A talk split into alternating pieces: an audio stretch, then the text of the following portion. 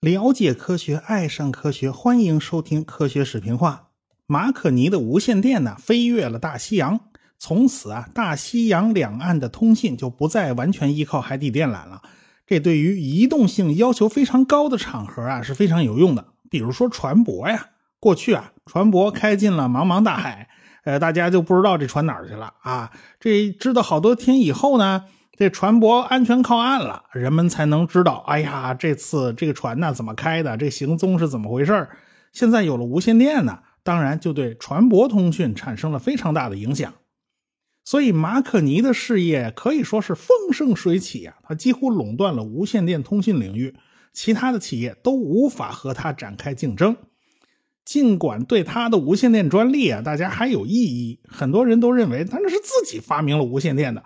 比如说特斯拉啊，美国后来认定是特斯拉发明了无线电，他才是无线电的发明人。俄国的波波夫号称也比要马可尼要早，但是这个波波夫专利落在马可尼后面。哎，实际上第一个预言电磁波存在的是麦克斯韦，这毫无争议啊。第一个用实验证实了电磁波存在的那是赫兹，这也是没有争议的。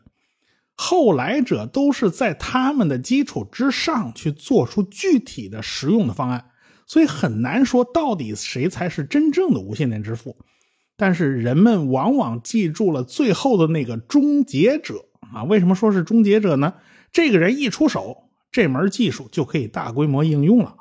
哎，马可尼就是这样的终结者，他抓住了机遇。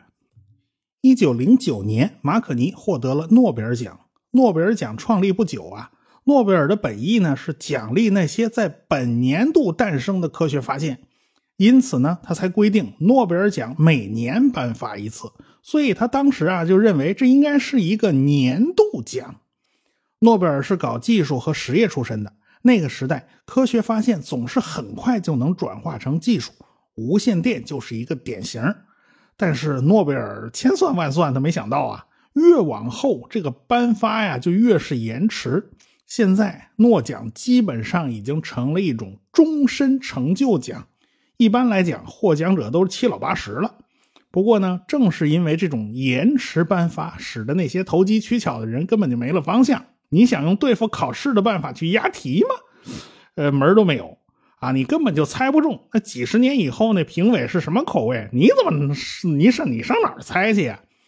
正因为诺贝尔奖的严谨与慎重，使得这个奖项的声誉也就越来越高。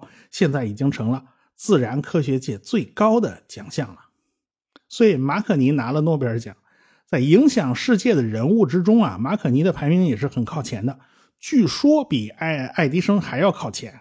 尽管马可尼的发明专利主要是在无线电方面，而且数量也没爱迪生那么多，但是。无线电对人类社会的改变要比灯泡大得多。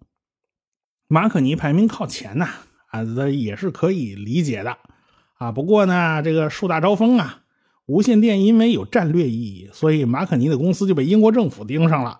他们总想把马可尼的公司国有化，这马可尼当然是一百二十个不愿意啊。好在呢，英国政府也没勉强。这马可尼为了防止技术秘密外泄。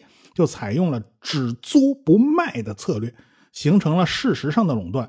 所以当时很多商船上的电报员都是马可尼公司的人，船上的电报机呢也是专人负责维修，专门有发电机组。当时船上普遍使用的发报机都是马可尼的火花间隙式发报机，你按下电报按钮以后，电源先给电容器充电。当电压高到能够击穿火花间隙，产生电火花哎，电容器里面的电呢一下都放光了，然后再开始下一次充电循环，等充足了再打一个火花这个过程我说起来很慢，但实际上它非常快。发电报的时候，那电键往下一摁，就会打出一连串的火花接收机那边的耳机里面就能听到滴的一声，因为它是一个持续的震动嘛。接收机呢也有改进。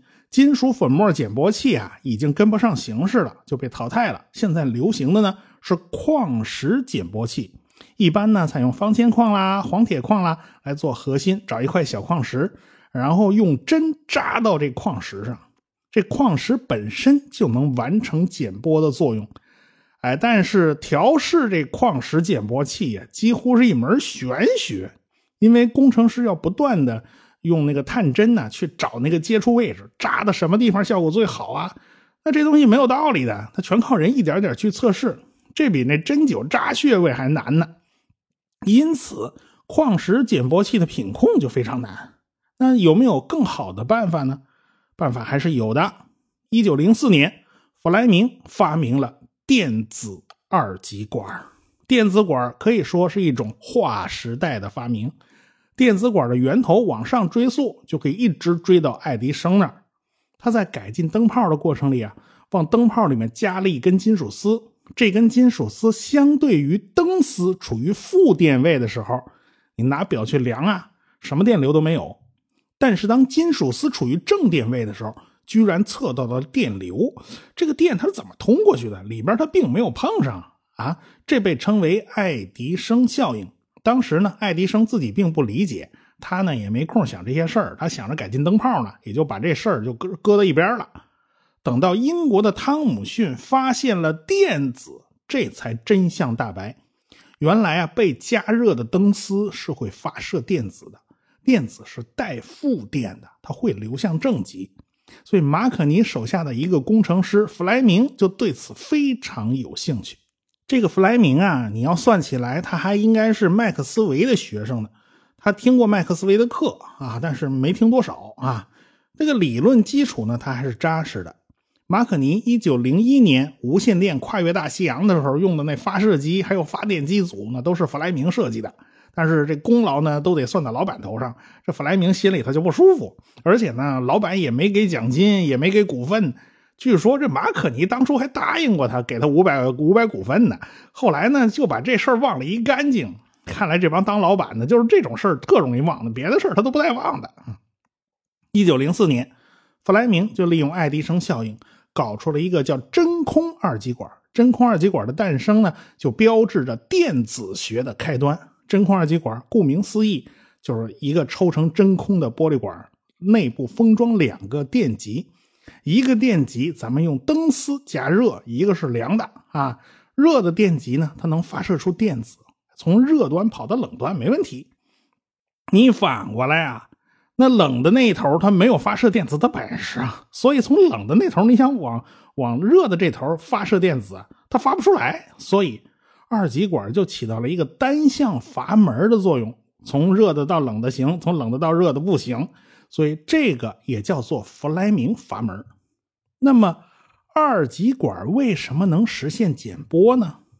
无线电波呢，就是电磁振荡，天线接收到了无线电信号，产生感应电流，但是无线电的频率很高哦，一秒钟震荡起码几十万次以上，感应电流总是在。正负正负正负，高速来回的切换，来回的折腾，一正一负，那平均下来啊，就是零嘛。所以你耳机子里面什么都听不到。如果利用二极管的单向导电性，咱们裁掉其中的一半要么咱全要正的，要么咱全要负的，反正电流往一个方向，有劲儿往一个方向使，哎，它积累起来就能推动耳机子，耳机子里面就能听到动静。这就是二极管减波器的原理。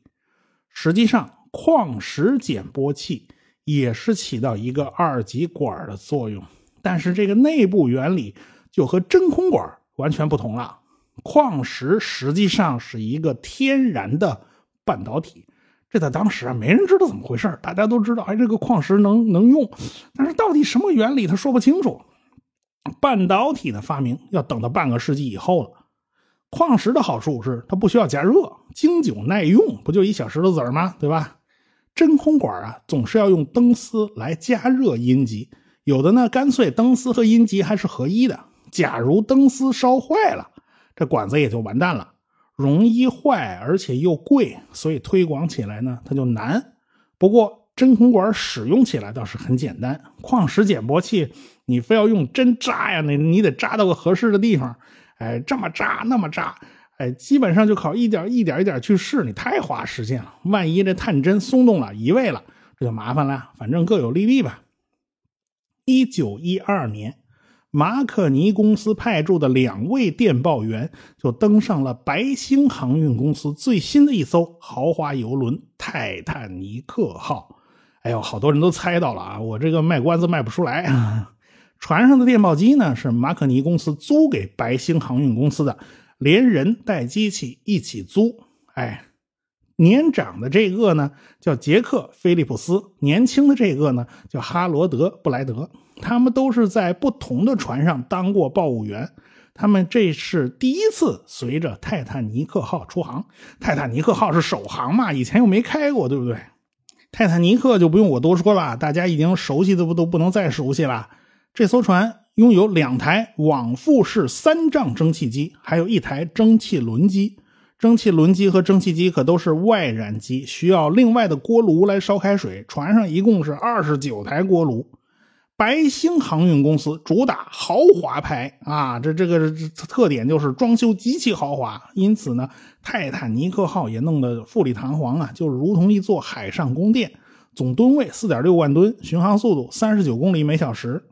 白星公司啊，经过一连串的资产重组啊，什么被人买了，他已经是摩根旗下的一员。摩根这个老家伙，说实话，这个管资本的，他真是无处不在啊。这泰坦尼克追根溯源，一直能追到摩根那儿去。船上无线电视一共是三间，一间宿舍睡觉用的，一间是发电机房，一间是电报机房。为了怕吵，这发电机房是有隔音措施的。发电机是用内燃机带动的，跟船上本身的电源它没关系啊。这就是马可尼的策略嘛，一切都是自己一套嘛，一整套，跟别人都没什么关系。这艘船呢是非常先进的，用的无线电设备叫做旋转式火花间隙发射机，功率高达五千瓦，在当时算是最先进的无线电发报机了。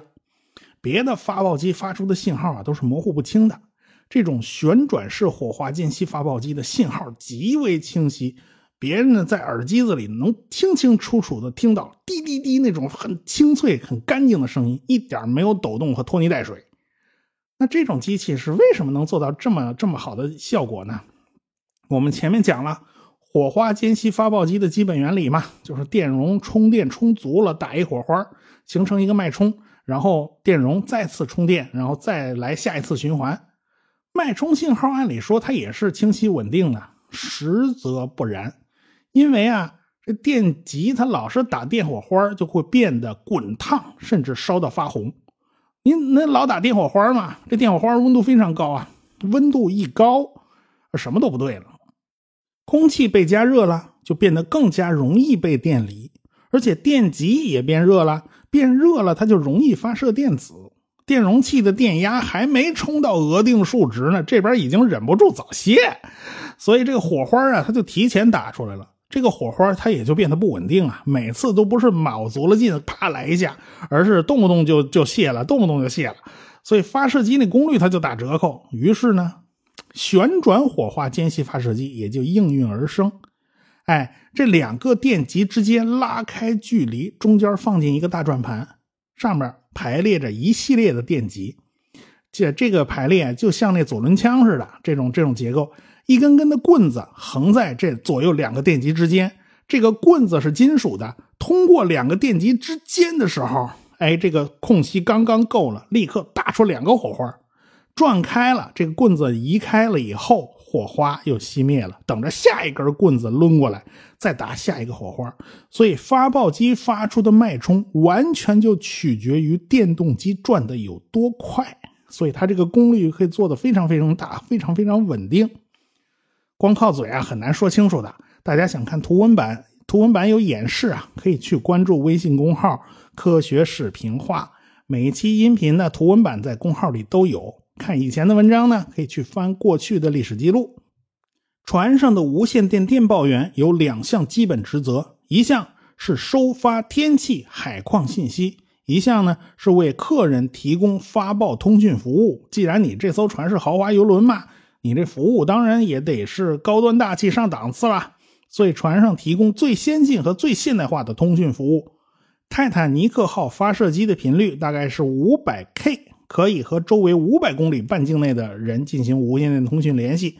船上配备的接收机是最新的真空二极管减波器，为了防止损坏嘛，这台接收机配备了两个真空管啊，这有一备份的，这算是做了非常充足的准备了。一九一二年四月十号，泰坦尼克号就离开了英国南安普顿港，开往美国的纽约。这一路上呢，电报机就在不断的收发信息，都是客人们付费的电报啊，人家花了钱呢，你当然船上这电报机房就不敢怠慢，两个电报员。就拼命干，一晚上估计收了收电报能收了二百五十多封，发出去的数字恐怕也差不了多少。结果，嘿，这电报机就烧坏了，必须马上修理。这一修理就耽误了很多很多的时间，很多客人要发的电报就全部被积压下来了。所以呢，这个经验丰富的这个菲利普斯啊，就只好加班加点的干呢，因为前一天设备坏了嘛，积压了大量电报，必须。赶紧把这个付费电报处理完，才能处理其他的事情。他是个老手，这哈罗德是新手，速度没他快。所以呢，你要赶工赶进度，这任务就全压到他一个人头上了。所以这哈罗德呢，就在隔壁那舱室里睡觉。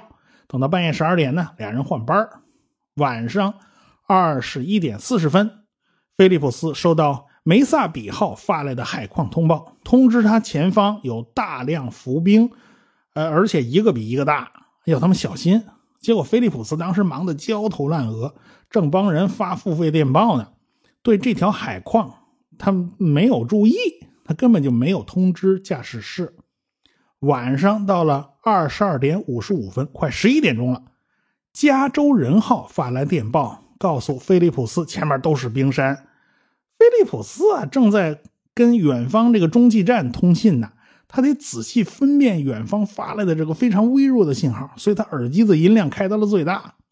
加州人号用的发报机和泰坦尼克号用的是一样的，功率很大，很清晰。这就等于他这信号一来，就等于在菲利普斯的耳朵边上喊了一嗓子，那菲利普斯那耳朵当时就炸了，这耳机子当时就听不下去了。所以这个菲利普斯顿时就火冒三丈，他马上发电报让对方加州人号闭嘴。等菲利普斯处理完了手头的事儿，再去问加州人号：“哎，你刚才说什么来着？什么事？是什么事儿？啥事儿？”跟加州人号那发报员呢，他洗洗睡了，这电报机啊早关了，根本没有回应。那加州人号的发报员只有一个，他没有俩，他不能二十四小时值班。事后很多人的回忆呢是有矛盾之处的。到底这个菲利普斯有没有及时把海况通报交给驾驶室啊？交给大副、二副、三副？现在说法不一，但是毫无疑问，大家没有引起足够的重视。二十三点四十分，这艘大船就和冰山相撞了。这个时候，菲利普斯刚好交接班，准备睡觉。结果这时候船长就火急火燎的来到了发报机房，告诉他们做好发送求救信号的准备。过了几分钟，船长再次来到发报机房，要他们赶快发求救信号。你这，你你你这，你这算怎么回事啊？你前面一次直接让让他把信号发出去不就完了吗？这种来回的犹豫、来回的计较、来回的折腾，就显示出船长本人现在已经乱了方寸。泰坦尼克号是首航，船长当然就是从别地儿调出来的。这个船员们也是。这位爱德华·约翰·史密斯船长呢，是一位资深船长，这口碑很不错的，很多百万富翁专门坐他开的船啊，这觉得这船安全。船员们呢，也都是这位老船长的老部下了，他们对船长啊，那是无比信任的。但是他们从上到下都没有经历过这样的事情，所以菲利普斯。接到船长的命令以后，就开始拼命的发送求救信号。英国的标准求救信号是 CQD，大家可以听一下这个信号。后来德国人组织国际会议，商讨统一无线电呼救代码。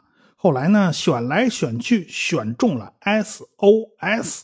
但是，呃英国人什么时候买过别人的账啊？是吧？他们还是习惯发送 CQD。大家可以听一下 SOS 的信号，所以在当时，哈罗德就提醒菲利普斯，最好你两种信号都发呀，咱别耽误啊。毕竟新的代码是 SOS 更有优势，在摩尔斯电码之中 CQD 三个字母每个都是有点、有划、有长、有短的。为了区别这三个字母，必须在字母之间加上间隙、加上空隙啊，哎，发送就比较麻烦。而 SOS 三个字母恰好是三短三长再三短，不需要添加任何间隔，而且非常容易辨认、容易记忆，这是最优化的电报呼救信号。所以他们就一直在拼命发送这个 ZQD 和 SOS，一直到电报机房进水之前，这两个电报员还在拼命的往外发求救信号。沉船前两分钟，他俩跑出来了，这俩人呢就此分手，跑向了不同的方向。据说两个人都上了救生艇，但只有哈罗德活了下来。菲利普斯啊，他连轴转了好几天，他没好好休息，他体力不支。有人说呢，他是从救生艇上失足落水的。等别人把他捞起来啊，他已经死了。但是也有人说再没见到过这个人，甚至尸体都没见到过。很多人在那种情况下记忆他是会不准确的，所以很多人说的话呢都对不上茬儿。哎，有的人以为这是确定无疑的消息啊，你你看他说的信誓旦旦的，实际上他是道听途说来的。落水的那个人到底是谁？恐怕大家未必都是亲眼看见的，可能你看见那儿有个人掉下去了，他到底是谁？你可能也没看清楚。但不管怎么说，这两个电报员之中的一个人告诉大家，有附近的船只收到了求救信号，这样呢就给大家带来了生存的希望。是菲利普斯呢，还是哈罗德呢？这已经不重要了。最终有七百多人获救，一千五百人死亡。